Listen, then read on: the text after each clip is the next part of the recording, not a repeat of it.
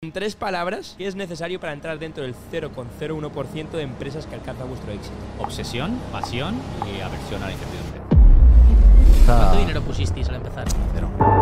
Chicles estira más de lo que uno se, se piensa, ¿no? Y cuando piensas que estás agonizando, la realidad es que no lo estás tanto, quizá. Poco se habla de que durante 24 horas no tuvimos la cuenta de Instagram y de repente es como que todo nuestro negocio desapareció.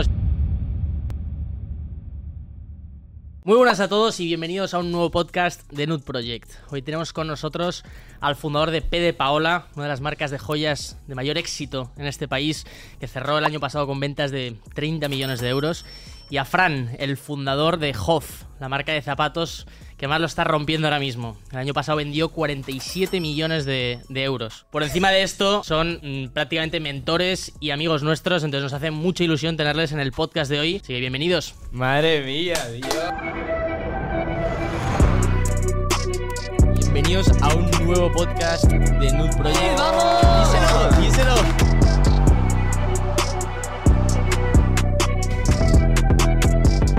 ¿Qué Muchas tal, gracias. chicos? ¿Cómo estáis, tío? ¿Cómo lo sentís hoy? Un placer estar aquí con vosotros. Además, Ajá. yo os conocí con el podcast, ya os he dicho. Ajá. Así que nada, muy, muy contento de estar aquí. Lo mismo digo, gracias por, por invitarnos, un placer. Con Fran ya nos conocíamos y con vosotros hemos ya desarrollado un poco una relación, ¿no? En las últimas semanas, meses. Y encantados de colaborar. Brutal. A mí este podcast me emociona mucho, pero ya os lo he dicho antes, detrás de cámaras, que es de estos que dices... Nah, hoy salgo, hoy voy a salir inspirado aquí, de aquí, tío, porque creo que mucha de la gente que ve el podcast o quieren empezar su propio proyecto, que puede ser un proyecto de música, como un proyecto de, de cualquier cosa, ¿no? No solo emprendimiento. Creo que va a ser muy guay. Vamos a hablar de empezar una empresa, de cómo lo habéis hecho, cómo os habéis convertido en el 0,01% de la población. Entonces queremos arrancar un poco comentando cómo fueron esos inicios de, de cada uno, ya que quizás la mayoría de, no- de nuestro público, pues igual lo normal es que no tenga una empresa eh, del calibre de, de las que tenéis vosotros. Entonces queremos hablar de esa fase inicial y en tu caso, Humbert, ¿cómo surgió la idea de P de Paula? Nuestro caso en concreto fue la típica idea, o sea, el típico hobby, hobby venido a más, ¿no? Típico negocio de garaje que empieza con, con mi hermana, que es Paola, que es la que da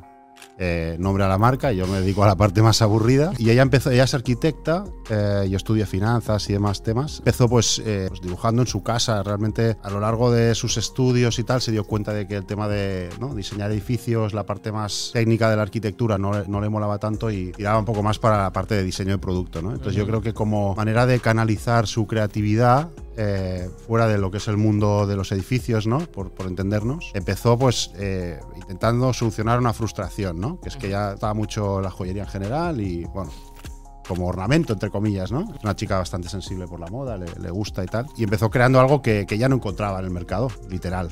Eh, y empezó pues vendiéndolo a sus amigos, tal. Esto era antes del boom del e-commerce, propiamente. Y ya las pulseritas en su casa, ¿no? Eh, de hecho, empezamos, cuando empecé yo con ella a ayudarla y tal, estábamos en el salón de su casa. ¿Cuánto dinero pusisteis al empezar? Cero. Cero. Ce- Bueno, de hecho, creo que nuestro padre eh, le hizo un préstamo de 200 pavos que todavía no le hemos devuelto. Hostias, tú en deuda Y- todavía. Eh, sí, estamos en deuda, correcto. Creo que ya toca pagarlo, ¿no? Y eh, ya toca, ya toca. Y nada, literal, o sea, eh, bootstrapping eh, a la máxima potencia. O sea, nosotros vendíamos producto que no teníamos y luego lo comprábamos. Mm, o sea, hacéis Ah, es como el demand. dropshipping casi, ¿no? De, de Mm, la época. prácticamente, sí. Prácticamente. No se llama dropshipping, era, esa palabra ya lleva a un nivel de Sí. complejidad un poco más tal. Ajá. Pero sí, sí. eh, y, y bueno, poco a poco pues fuimos eh, creciendo. Me mola que sueltas el discurso de, hostias, ¿con, cuánta, ¿con cuánto dinero habéis empezado? Porque creo que, especialmente en España, o a nosotros, a nosotros se nos ha criticado decir que empezamos con 300 euros porque la gente dice, bueno, no es, no es posible. No, sí es con 300 posible, euros". es posible. Y, y quiero que, hostias, aquí están dos empresarios de puro éxito y, joder, saber que tú... Que a ver, que al final también cuando llegas a cierto tamaño es lo mismo empezar con 200 que con 18.000 o con 20.000. Ya. No cambia mucho la película, ¿no? Pero La- empezasteis haciendo y reinvirtiendo. Correcto. Reinvirtiendo a Y muerte, Correcto. en tu caso, Correcto. Eh, ¿fue igual? O, bueno, cuéntanos un poco la historia de Hop. Sí, a ver, eh, en mi caso la historia de, de Hop viene de más atrás. Mi padre tenía empresa de calzado en Elche. Tuvo 25 años y fabricaba para terceros, sabéis que en, hay mucha, mucha industria. Y, y la verdad que mi, mi ilusión era siempre eh, trabajar con mi padre. Era lo típico que, que le, le veías y te has criado casi en la, en la fábrica. Y estudiando la carrera, yo estudié marketing y cuando estudié la carrera pues cerró. Tuvo que cerrar porque los, los chinos empezaron a fabricar calzado y todo lo demás y tuvo que cerrar, ¿no? Porque, eh, y ahí uno de los learnings que, que tuve es que al final mi padre cerró porque no tenía marca, ¿no? Y es una de las cosas primeras cosas que, que dije, joder, si algún día monto una mar- un proyecto o monto algo, será una marca, lo que sea. Padre cerró. Eh, yo cuando acabé la carrera empecé en banca, en Santander, estuve 10 años, de ver a tanta gente, tantos empresarios que le iba bien, digo, coño, también tiene que ir bien, ¿no? Si lo- yo les daba casi consejos a ellos para, para el día a día, me preguntaban cosas que no era de banca. Y, y digo, joder, me quiero montar algo y lo típico, hasta que encuentres un proyecto que, que te apetece. Y justo con un amigo de, de la infancia que la- fabricaba para terceros en, en China sneakers, le dije de montar algo, llevaba ocho años en el banco más o menos, sería 2016. Entonces, bueno, lo montamos como hobby porque el primer año yo estaba en banco, yo seguía en el Banco Santander, por la mañana iba al banco, a las 7 de la mañana me levantaba, mandaba audios a, a nuestro único empleado, era una, una chica que contratamos la primera. Y me iba al banco, hacía mi jornada hasta las 5 de la tarde y luego pues seguía por la tarde con Hoff y Ajá. veía cómo iba ido todo. Eh, Obviamente entre reunión y reunión de banco pues había algo de Hoff también. Estabas ahí en el banco pensando en Hoff ahí. O sea, yo ya me quería dejar la banca, Ajá. justo monté Hoff y estuve un año que estuve entre el banco y Hoff. Y En al tu año caso sí que igual tienes un poco de ahorros, ¿no? De esos eh, 10 años que estuviste ahí currando en banca. ¿o no? Sí, no tenía muchos, pero, Pero nosotros- todo lo que tenías ahí fue. Sí, a ver, nosotros empezamos, mi, mi socio en esa época tenía una tenía empresa, con lo cual le iba bien. Y yo en la banca me iba muy bien, tenía un buen- muy buen sueldo. Eh, entonces pusimos 20.000 euros cada uno Vale. y cogimos una póliza de crédito de 50.000. Que el tema, el tema zapato además es complejo porque toda la horna y el molde, si no me equivoco, es carísimo y además Sí. tienes que hacer muchas tallas, ¿no? Entonces sí que el zapato, si no me equivoco, requiere un poco más de capital inicial al menos. Me ha encantado eso que has dicho de que en base a la experiencia que tuviste con, con tu padre y, y la situación eh, que tuvo, ya desde un principio tenías claro que querías crear una marca, ¿no? Y yo soy muy partidario, yo creo que la marca lo es todo. Entonces a mí me resulta sorprendente como la historia de un, tío que era un banquero, de repente eh, crea una marca de zapatos y sabe tener buen gusto para hacer las cosas y sabe crear marca, que es algo, creo yo, de lo más difícil. Con la historia esa, cuando decidí montar Hoff, eh, mi padre llamó a mi mujer, a Diana, y quedó con ella para un café para que no me dejara el banco. Él había vivido cerrar una compañía y eso es muy duro. O sea, al final él tuvo 25 años, trabajadores, familias que llevan toda la vida allí. Eso es durísimo. Eso es la parte negra del emprendimiento. Sí. Que oye, que hay gente que le va bien, eh, gente que le va mal y gente que le va bien y luego le va mal. O sea, esto puede pasar de todo, ¿eh? O sea, Eso esto es- es- y mola recalcarlo, porque yo me acuerdo con. Al final, cuando estás empezando un proyecto, es, es pura emoción. Alex y yo, pues, sin miedo al éxito, ¿no? Decimos que, que joder, empiezan a ir las cosas bien y, y con ganas de comerse el mundo, ¿no? Que creo que nunca tiene que parar y, y siempre tiene que continuar. Pero vas escuchando, Alex y yo hemos tenido una experiencia de ir escuchando alguna historia que es de éxito y después de no tan éxito, de tener que cerrar y chapar la empresa. Y tío, deja a la gente muy, muy traumatizada. En plan, los emprendedores creo que los deja muy traumatizados y a nosotros a escuchar la historia nos dio respeto. Al menos con esa misma energía, pero nos dio un respeto de decir, oye, cuidado que no siempre, no siempre es bonito. Exacto. Y es que, ¿sabes qué pasa? Que es muy fácil acomodarte en ese éxito, ¿no? Y siempre llegan mal dadas en algún momento. Yo creo que repente el mercado se te gira, de- se te pone de culo, no sabes muy bien por qué. Cambia el viento, ¿no? El viento de cola de repente te viene de cara y te deja, te deja fuera. No, pero en línea un poco con lo que ibas diciendo, es cierto que pese a que quizás no te vaya en un momento dado eh, fatal, por ejemplo, en vuestro caso, joder, os va muy bien, estáis creciendo, eh, es una empresa que es, es, es- es una locura, Sí, pero- sí que, por ejemplo, recientemente habéis tenido que pivotar en vuestra estrategia. Correcto, correcto. Por eso Cuéntanos que, un poco de eso. que, que al final eh, o sea, es muy real el, el tópico, ¿no? De que se aprende mucho más de los fracasos que de los éxitos, yo creo. Yo, eh, nosotros hemos tenido una trayectoria de 5 o 6 años, casi diría impecable. O sea, Estelar. no movería ni una coma, ¿no? Me dices, hostia, ¿en qué os habéis equivocado? Muy pocas cosas, te diría. Y hasta el año pasado, o hasta hace dos años, te diría, ostras, de 10. Lo hemos hecho de 10. Realmente analizas y dices, sí, ¿dónde hubiera podido hacer mejor? No, no. Tengo al mejor equipo, tengo las mejores ideas. Mínimo, eh, donde yo compito. ¿no? En mi mundo. Estamos haciendo cojonudo, o sea, estamos creciendo en digital mucho más que la media del sector, lo que sea. Y de repente, no sabes por qué, eh, pues llega, ¿no? Ca- cambio de corriente en el mundo digital, te pilla con un modelo de negocio muy basado en digital y empiezas a ver compañías pure players que pum, pum, pum, pum, empiezan a caer, a caer como churros. Te das cuenta que las que se caen son las que pecan de poca originalidad, en el sentido de que no han entendido bien el concepto de la diferenciación. Entonces yo creo que algo que estáis haciendo vosotros cojonudamente es que estáis cogiendo esa identidad de marca y la estáis poniendo por delante de todo, ¿no? Porque eso os hace diferentes, os hace especiales y nosotros aprendemos mucho de vosotros en eso y, y estamos en ese impasse donde nuestra, ¿no? nuestra estrategia de crecimiento hasta ahora como que ha llegado un cambio de ciclo y tenemos que aprender a hacerlo de la nueva manera. Reinventarse. Reinventarse al y es la, 100%. es la esencia y la clave, siento que en todo. Yo veo que mis artistas favoritos, tío, son gente que se han sabido reinventar y casi han tenido como fases de cinco años de ser personas diferentes, casi de han pasado de esto a esto y no han tenido ningún tipo de miedo, pese a la opinión pública, a cambiar por completo. Y Yo también veo con las empresas, tío, y ves, pues empresas que llevan ahí años, tío, los Nikes del mundo, ¿no? Nike es que ha hecho todo lo que te has podido imaginar y más. Han empezado como una marca de full, eh, en plan, deportiva a muerte.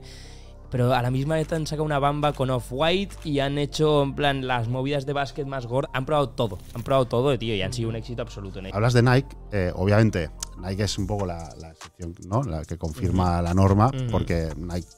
Coño, podríamos hablar de tres compañías en el mundo que están a ese nivel, ¿no? Apple, Nike y McDonald's, podríamos decir. Coca-Cola, cuatro. Eh, yo creo que han conseguido una cosa muy difícil, que es mantener esa aspiracionalidad de marca a todos los niveles, pero es que Nike te las encuentras en las tiendas market. concept más, Buah, eh, sí, más top sí, sí, la y te las encuentras en el paqui más chungo de- del barrio. No, es sí, así. sí. Tiene una matriz de producto y de marketing que impacta. Impresionante, todos ¿no? todos los Entonces, locura. al final, lo que les mantiene ahí arriba, aparte de que son unos artistas en la parte de la comunicación y tal, es esa consistencia entregando la propuesta de valor, que creo que un día lo comentamos con Sí. vosotros comiendo. Es decir, hostia, es que eh, cuando tú pones en equilibrio diseño, la calidad, el precio, la experiencia de cliente, Con todo lo demás. Sí, cuando combinas esas cosas y la comunicación y el ADN de marca, si tú consigues hacer el delivery de eso de 10, eso yo creo es lo que es mi teoría, lo que te da acceso permanente al mercado, ¿no? Yo siempre digo que el mercado como una gran bola, ¿no? Que va que crece o decrece en función del contexto económico que haya tal, pero el mercado siempre está ahí, siempre está ahí. Entonces tú como marca tienes que analizar cuáles son tus ventanas para entrar y a lo mejor alguna se cierra, pero el mercado no se ha ido a ninguna parte, el mercado está ahí. Entonces, eh, lo que nos está pasando un poco a nosotros ahora es que, coño, se nos han cerrado algunas puertas por el cambio de rumbo digital, todo lo que quieras, pero, coño, el mercado está ahí. Entonces, Ya. reinvéntate, piensa, eh, ¿no? Busca tu puerta trasera y vuélvete a meter. Claro, lo que hemos visto es que nos hemos encontrado en que ha habido una época en la que las herramientas de inversión publicitaria han funcionado como máquinas tragaperras en las que tú metías pasta y sacabas eh, un retorno espectacular y de repente, claro, hemos visto que han empezado a funcionar peor porque cuanta más gente invierte, pues se complica el asunto, ¿no? Entonces, nosotros como nueva, nueva generación de emprendedores, y creo que esto puede aportar valor a gente que nos esté viendo que está empezando, al ver cuando empezamos que no teníamos esas herramientas de paid media, o de la misma manera que os funcionaron a, vos- a- a vosotros, tuvimos que adaptarnos a un modelo en el que priorizamos el crear comunidad a través de creación de contenido orgánico, ¿no? Y creo que ese un poco han sido las herramientas que hemos tenido nosotros a mano. Yo quería ver un poco cómo, cómo has vivido tú esto, Fran, en, en tu experiencia en sea, yo, yo os cuento porque al final las direct to consumer, que al final sois, sois bueno, todos de aquí nacimos direct to consumer, ha habido como tres grandes olas en los últimos años. La, la primera fueron los, los que rompieron las barreras de los intermediarios, los Warby Parker y compañía. Luego vinimos los digital brands que nacimos con Instagram, que fueron de Paola, Hoff y Hawkers y un montón, que venimos con el paid, el content y Instagram. Y luego hay una tercera ola que está empezando ahora, que sois vosotros, New Project, eh, en Estados Unidos Parade, no sé si conocéis la de, lencería que potencia muchísimo la inclusión de una forma social. O sea, ya hay ya- toda esta tercera ola son marcas que han puesto el propósito por encima del resto. ¿Por qué? Precisamente por lo que tú dices, Alex, porque ya el, di- el digital como nosotros lo hemos conocido ya no, ya no funciona. Entonces la única forma de captar eh, eh, nuevos usuarios son con el orgánico y, y- y hablando desde el, desde el propósito, ¿no?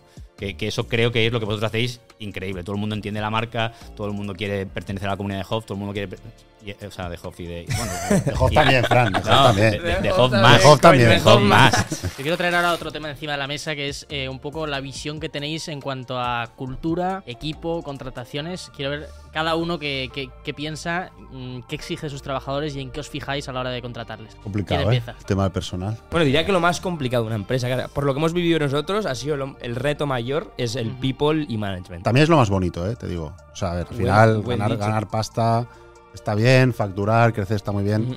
Yo siempre digo que es un privilegio eh, tener a un equipo de 20, 100, 200 personas, las que, los que sean, que dedican 8, 10, 12 horas de su vida cada día a tu visión. Es una locura. Eso es una locura. Si lo piensas, es una locura. O sea, les debes la vida a esta gente. Entonces, al final yo creo que, eh, independientemente de eh, dónde pongas el listón con el talento, ¿no? Eh, a los equipos se les debe mucho. Tienes que cuidarlos. Es mi visión. Lo tienes que, los tienes que cuidar eh, todo lo que puedas y más. Dicho esto, todo el mundo se equivoca, ¿no? Lo importante es también hay que aprender a despedir. Creo que es una palabra tabú. Nosotros contratamos 70% de la decisión es feeling, como Pep Guardiola con Ibrahimovic, ¿no? Oye, no hay feeling, chao. Pues eh, es que es así, literal. Porque No, no, muchas veces los oficios se, se aprenden, pero las personas son como son, ¿no? Sí. Y entonces, eh, muchas veces hay un vídeo que rula por ahí por Instagram, ¿no? Que te pintan un cuadro eh, y te hablan de los Navy SEAls, ¿no? Un tío que, sa- ¿sabes? El Simon Sinek este que te habla? Ajá. Sí, sí, Y sí. te pinta bien. sí. Si- eh, los Navy SEAls, no sé qué dicen. Oye, el que. cu- ¿Cuál era? ¿Cómo eran los ejes? Committed y good person, ¿no? O algo Sí, así. Sí, sí. Dicen, es preferible, la conclusión es que es preferible tener un tío que sabe poco, pero que está ultra motivado Sí. y que tiene 100% de actitud, que el más, eh, Sabio. el, el más sabio y el más gilipollas, ¿sabes? Ya. ¿sabes? Estoy de acuerdo. Entonces, porque los oficios se, se aprenden y la gente la puedes llevar de aquí a aquí. Estoy de acuerdo. Nosotros en Hop lo que hacemos es, eh, cuando contratamos a alguien, hay una frase que siempre decimos, ¿es Hop o no es Hop?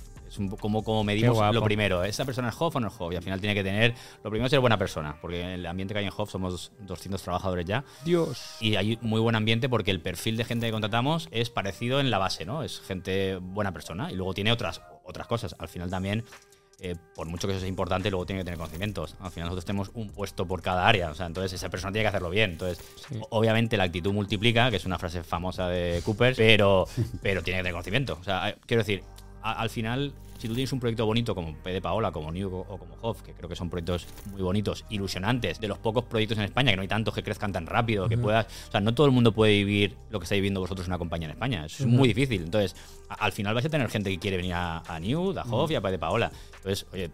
Yo creo que para contratar tiene que ser buena persona primero, eh, gente que quiera aportar mucho y, y gente que crea en el proyecto. Añadiría otra cosa, que es que es más importante hacer que saber.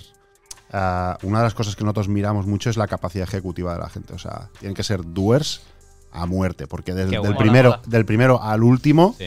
de la pirámide, ¿no? De la estructura, tiene que ser capaz de bajar al barro y entender que el negocio está en la tienda, en el mueble, Sí. los ¿sabes? Entender el cliente y, y nosotros huimos, por ejemplo, de, de toda esta corpora, ¿no? De este mundo corporativo donde hay mucho politiqueo y tal, que es el riesgo cuando las compañías se hacen grandes. ¿no? Y empiezas a caer en la trampa de, no, es que tengo que fichar a este rockstar de tal, a esta rockstar de tal. Los Entonces, ¿no? Los Hay mucha gente, mucha, hay mucha gente, muchos perfiles con mucha experiencia que han perdido ese, contacto con el barro. En vuestro caso, creo que la gente desde fuera quizás pierde un poco la perspectiva de, de- de lo que habéis hecho del volumen, el tamaño de vuestras empresas, ¿no? Que en el panorama eh, e-commerce barra moda en España hay varias que hagan 7, 8, 9, 10, 11 millones, pero vosotros estáis ya en una línea que es- está mucho más arriba.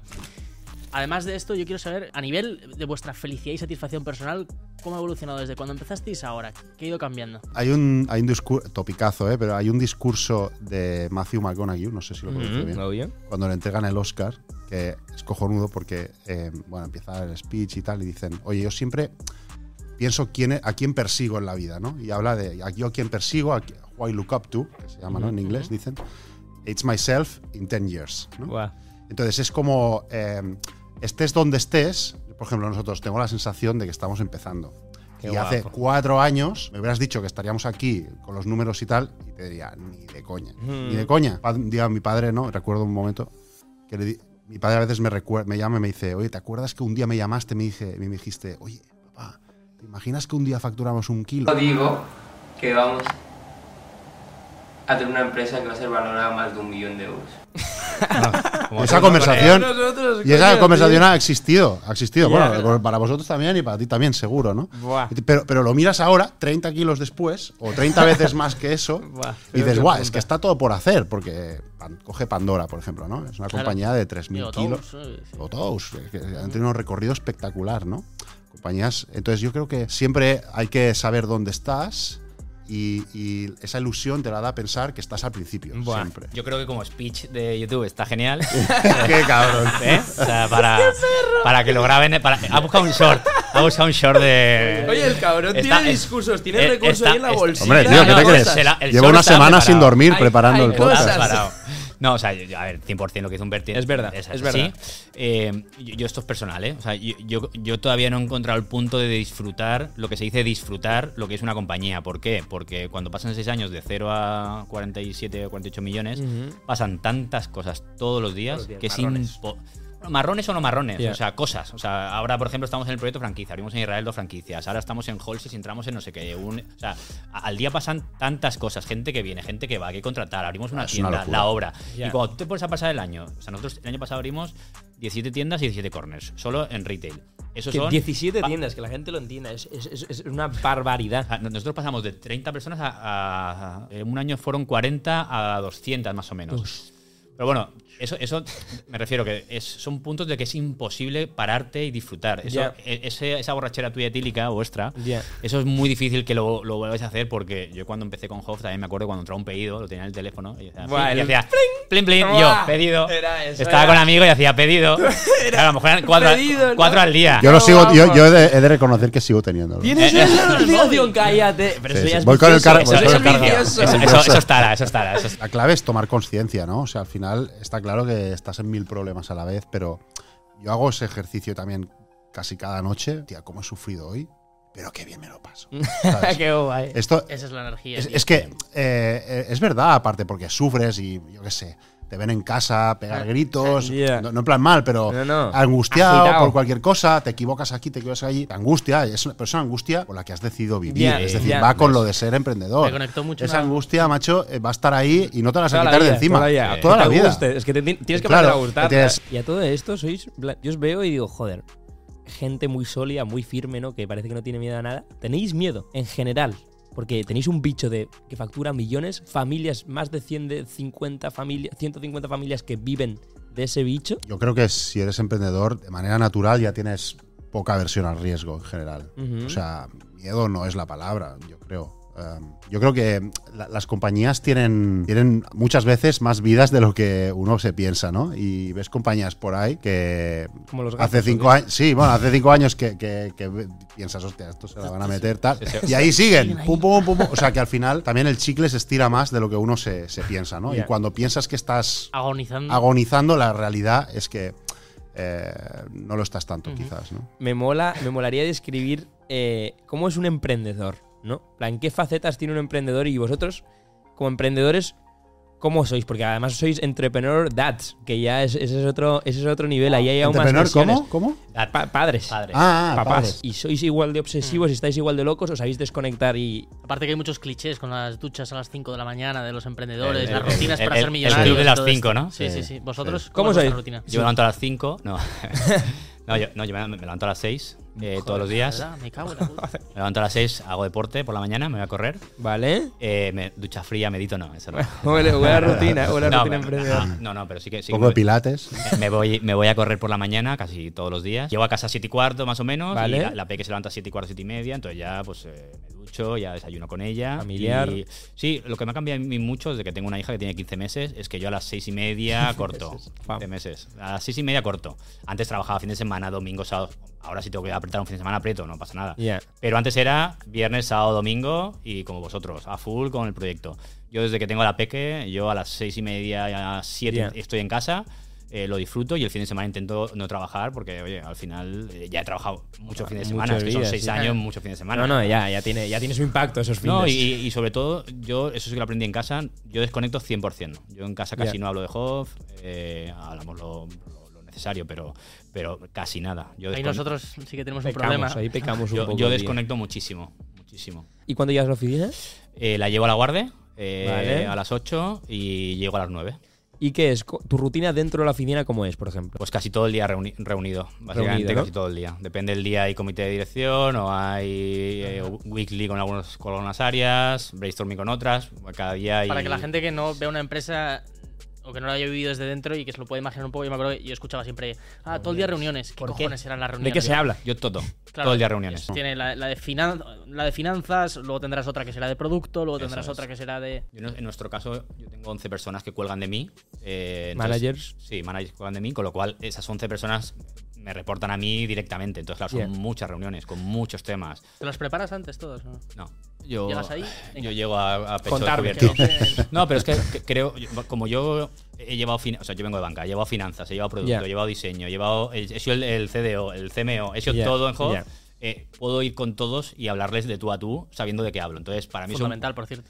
bueno, no todo Como mundo- emprendedor, no, yo no- diría no todo el que mundo es así, no es lo ideal. Eh, a mí me gusta un modelo como tiene Humbert, sinceramente, porque creo que al final no puede llegar a todo y en su modelo está con él y su hermana muy definido su, su área, que lo contará él. Para mí, o vosotros, por ejemplo.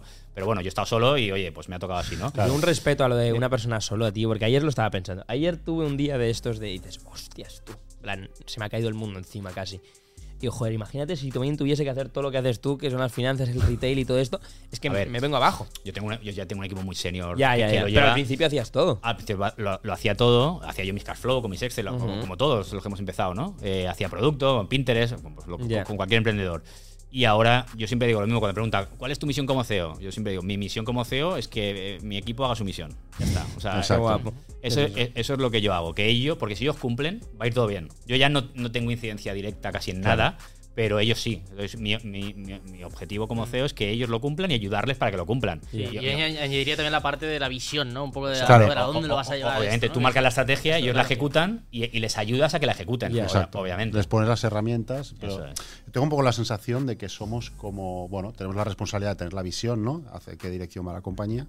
Y luego en esas en esos one-to-ones con los equipos y demás, eres como, como que vas moviendo los hilos de la marioneta, ¿no? Y dices, hostia, ahora por aquí, ahora por allí. Mm. Ahora el hilo de producto hay que moverlo un poco por aquí. Y entonces vas como continuamente ajustando, ¿no? ¿Y tú, tu rutina en qué se difiere? ¿Humbert es similar o...? Es bastante similar. Eh, ¿no? A ver, volviendo al tema, em, todos hemos pasado por la fase obsesiva esta de no dormir, estar 24/7 tal, no currarlo, currar los fines enteros. Llega un momento donde te aprendes que, tu herramienta principal es tu cuerpo y tu cerebro, ¿no? Y que o lo cuidas o te va, te, va, te va a dar más de un disgusto, ¿no? Entonces yo ya hace bastante tiempo, o antes de que, de que nacieran mis hijas y tal, que decidí pues marcarme un poco un horario, ¿sabes? No Ujú. trabajar más allá de cierta hora, los fines de semana eh, no trabajar casi nunca, de hecho no recuerdo el último fin de semana, bueno, lo típico, ¿no? El domingo por la tarde pues te preparas un poco la semana, pero nada, le dedicas una hora y media máximo.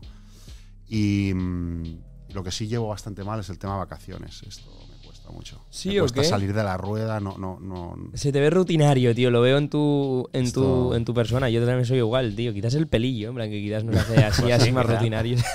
Quizá. el cliché de que, que el emprendedor quizás a veces no es buen padre por tal, en plan, yo, bueno, digo cliché, yo lo he vivido, por ejemplo, con el libro de Nike, que es un libro que me deja llorando al final de la emoción, ¿sabes?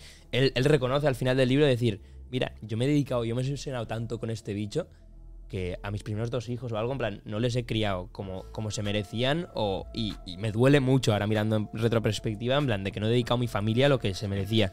¿Cómo lo veis vosotros? Y ya que sois padres, contarnos algo que, que nosotros no tenemos ni puta idea. Lo que, lo que veo es que las compañías que son gigantes, los founders o las personas que trabajan le han dedicado Toda su 24, 7, 3 y Sí. 5. Tú tienes que tener tu, tu- tu nivel de tamaño de compañía. O sea, Hoff puede Tu ser mucho más ¿no? grande. Es que todo el mundo la tiene. Sí. Puede ser mucho más grande de 47. Voy abierto más tiendas, más tal, rondas. Pero al final tú tienes que tener o, o tu ritmo. Tú puedes querer llegar al mismo sitio, pero con otro ritmo. Ya. Yo, por- yo os, os he dicho antes, yo, yo a las 7 estoy en casa, disfruto mucho la peque, yo me considero un padrazo y no lo voy a cambiar porque de verdad que eso es lo que te quedas para, para ti, porque Totalmente. luego la, la empresa irá bien, irá mal y coño, estás, yo, yo a mi hija la veo dos horas, a la empresa le veo 10. Pero o, sea, bueno es que a, a nosotros nos quedan 10 años frescos de seguir dándole caña, tío. o sea, yo, yo me arrepiento de dos cosas eh, en la vida. Eh, no haber emprendido más joven. Vale. Eh, ¿vale? Y os veo a vosotros y ya hasta, hasta me, me jode. Porque sois, sois demasiado jóvenes, pero tampoco con 20, ¿eh? pero Yeah. con un poco mucho más joven sí. Y no haber sido padre más joven. Son las dos cosas que, que me arrepiento. ¿Por qué lo segundo? Porque ahora que soy padre, antes no eh, me he dado cuenta que es de las cosas más bonitas del mundo, ¿no?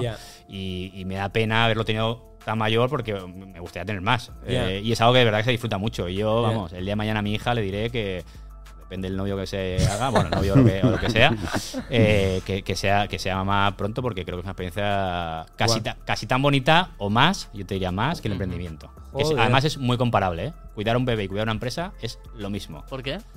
24-7, 24 horas pensando en él, Ya. cómo hacer que mejore, cómo enseñarle, todo Son lo que dos hace- trabajos casi. Pero es, es exactamente igual. Todo lo que Es, es un, es un full-time job. Ya, es no, pero, pero Literal. a- aparte funciona igual. Tú, una compañía, tienes que poner la visión, enseñarle. eh, a- un bebé es igual, no sabe nada. Sí, O sea, es de cero. Es un folio en blanco, como una compañía. Es un folio en blanco. Bueno, yo creo que para nosotros como emprendedores, en general, toda la educación que hemos recibido a través de vídeos de YouTube, a través de libros, joder, ha sido súper enriquecedora, al igual que quedar como, con gente como vosotros. Entonces, queríamos preguntaros, eh, queríamos pediros que nos recomendéis, y para toda la gente que nos esté viendo, algún libro o película que os haya influido mucho. Yo he de reconocer que no, no soy un muy buen lector. Vale. Yo Eso encu- es transparente. que, eh, sí, la verdad es que todo. no leo, Vale. sinceramente. Pero escuchas nuestro podcast. sí, a veces. no, no, no, no, ese tampoco. Ese, ese tampoco. No, pero a mí, a mí me gusta bastante eh, encuentro la inspiración hablando con, con gente. Yo he estado muchos años encerrado en una jaula, era, ¿no? las paredes de la oficina, intentando levantar lo que a día de hoy es P de Paola. ¿no? ¿Qué pasa? Que me di cuenta, como hablábamos antes, que los roles evolucionan, entendí que mi valor era, y una- es un consejo que me dio mi abuela, que es una es ex empresaria, Ujú. eh, heredó una compañía de autobuses en Tarragona, bueno, tal. Eh, se murió mi abuelo, yo no le conocí, tuvo que, con tres hijos, coger las riendas de una compañía, o sea, una persona muy, muy peleona. Yo creo que mi, mi- mi inspiración... Sí, sí, impresionante, ¿no? Y mm, un consejo que nos dio no hace mucho tiempo, ya tiene ya más de 85 años, nos dijo, oye, eh, donde se hace dinero de verdad es fuera de la oficina. Y eso como me dejó pensando y me dejó loquísimo, ¿no? Y, y me pilló en un momento donde mi hermana y yo llevábamos pues cuatro o cinco años encerrados en la oficina, ¿sabes? Preocupándonos por las operaciones, el producto, Yeah. que si la página web, que si tal.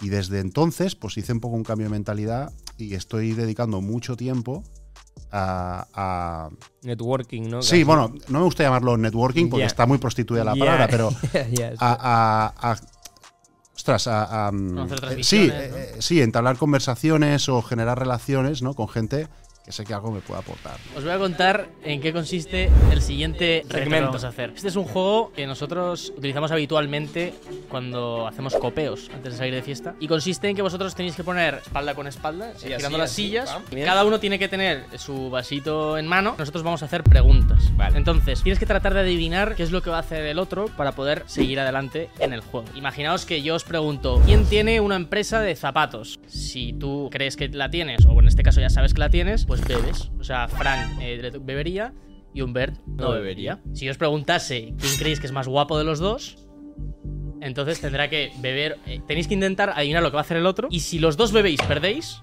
Y si ninguno de los dos bebéis, también perdéis. ¿Quién será millonario antes? Vale, pues habéis perdido ya Habéis la primera. O sea, coño, no podéis ser tan no humildes. no No podéis ser tan humildes. Si ya eres millonario, cabrón. ¿Cómo sois cabrones, puta. tío? ¡Qué perros sois! Pero será cabrón. A ver, ¿Quién disfruta más de su trabajo? Vale, Vale, cositas, cositas. ¿Quién tiene un negocio más sostenible a largo plazo? Que dentro de 10 años es más probable que siga dando guerra. Vale, vale, Uy, vale, ok, vale. La ok, omnicanalidad ok. ahí de Fran, madre mía. ¿Quién tiene mejor EBITDA? Ahí Fran Un poquito de flex, un poquito de flex por aquí. ¿Quién es más ligón?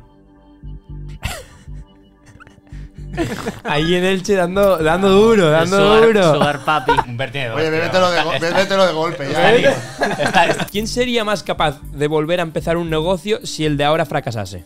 Un negocio exitoso. Oye, os conocéis bastante bien. Pues ¿eh? habéis ganado. Bueno, habéis perdido inicialmente, pero os hemos dado otra oportunidad. Habéis ganado ya, yo La creo. repe- la Brutal, repesca, brutal, ¿no? brutal. Muy bien, muy bien, muy ah, bien. Ya, ya está, Muy ¿no? bien, Sí. Ahora, ¿eh? Bien, bien, bien, bien jugado, bien jugado. Preguntas rápidas, chicos. Cada uno respondéis. Pues sí, son preguntas rápidas y respuestas igual de rápidas. ¿Cuál sería vuestra cifra a nivel de objetivo monetario personal? 100 millones. 50. ¿Por cuánto dinero venderías la empresa? Yo la vendería por 100. Por 200. Por debajo de eso no me compensa. Cosa que más envidias del negocio del otro. La construcción de marca. La comercialidad del producto. ¿Os veis retirados pronto o como Amancio que sigue dando por culo?